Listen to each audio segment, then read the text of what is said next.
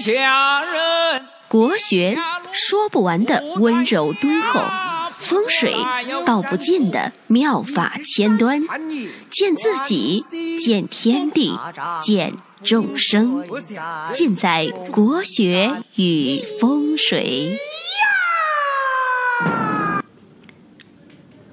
无上甚深微妙法，百千万劫难遭遇。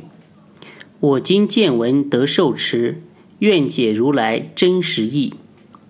各位亲爱的听众朋友们，大家好。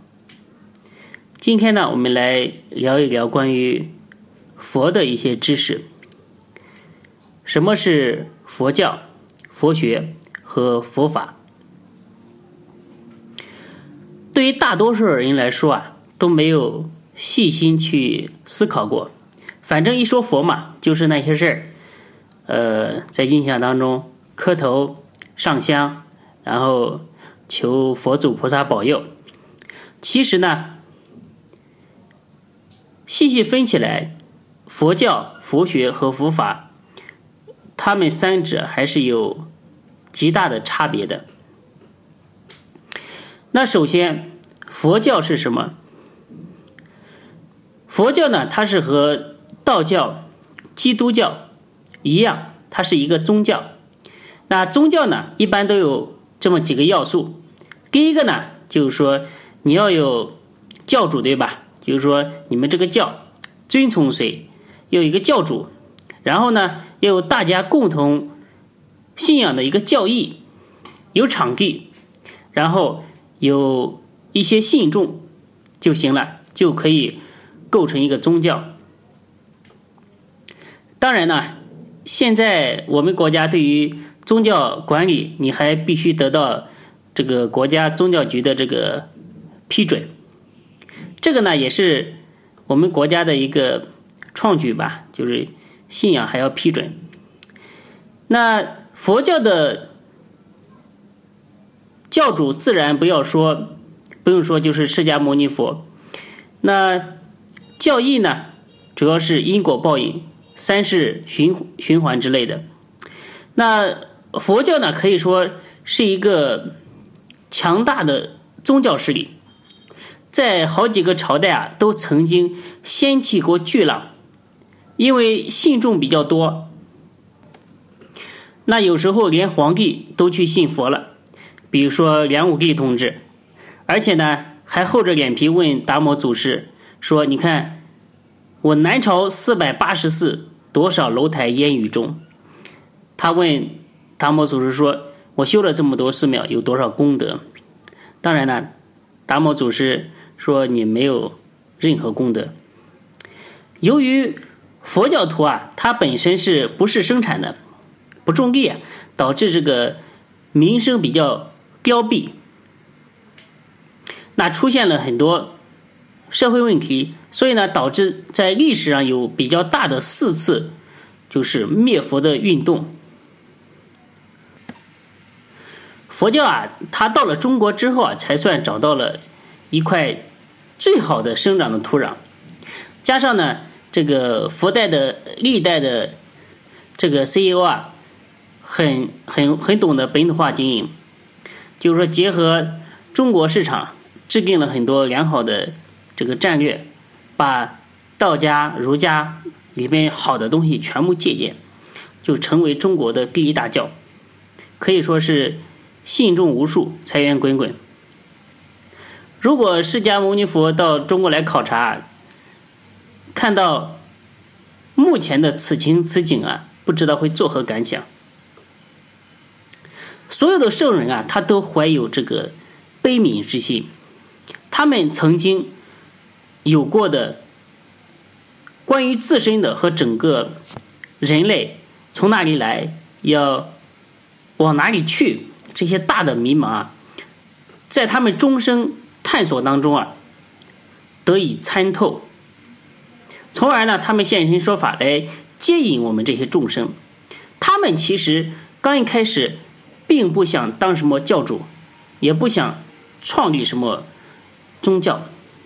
因为本身这些已经获得心灵上解脱，可以脱离所有羁绊的这些人啊，他们对名利看的是非常淡的。但是呢，他们走了之后的，就是说他们百年之后，很多事情就由不得他们了。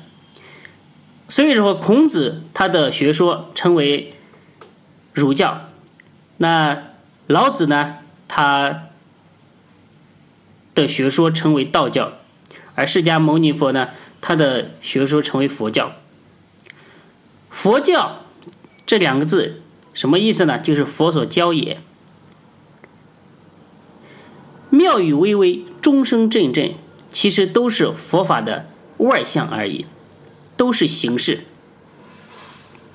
那所谓的佛法呢，它就是一份成佛的说明书。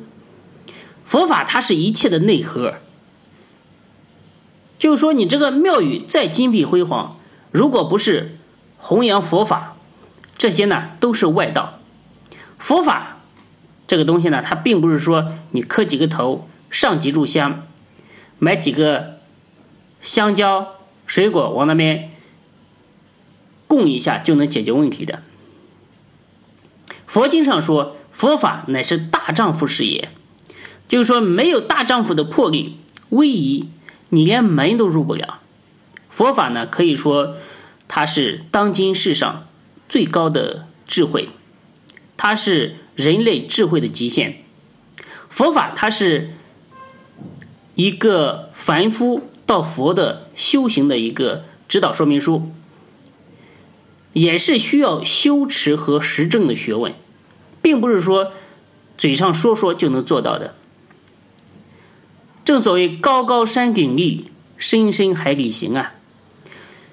佛法呢，它有八万四千法门，门门均可参悟。人生的真谛。那佛在菩提树下睹明星而悟道，他悟到了什么呢？根据所有的这些佛经的总结和记载，我们可以概括成为八个字，叫做“缘起性空，性空缘起”。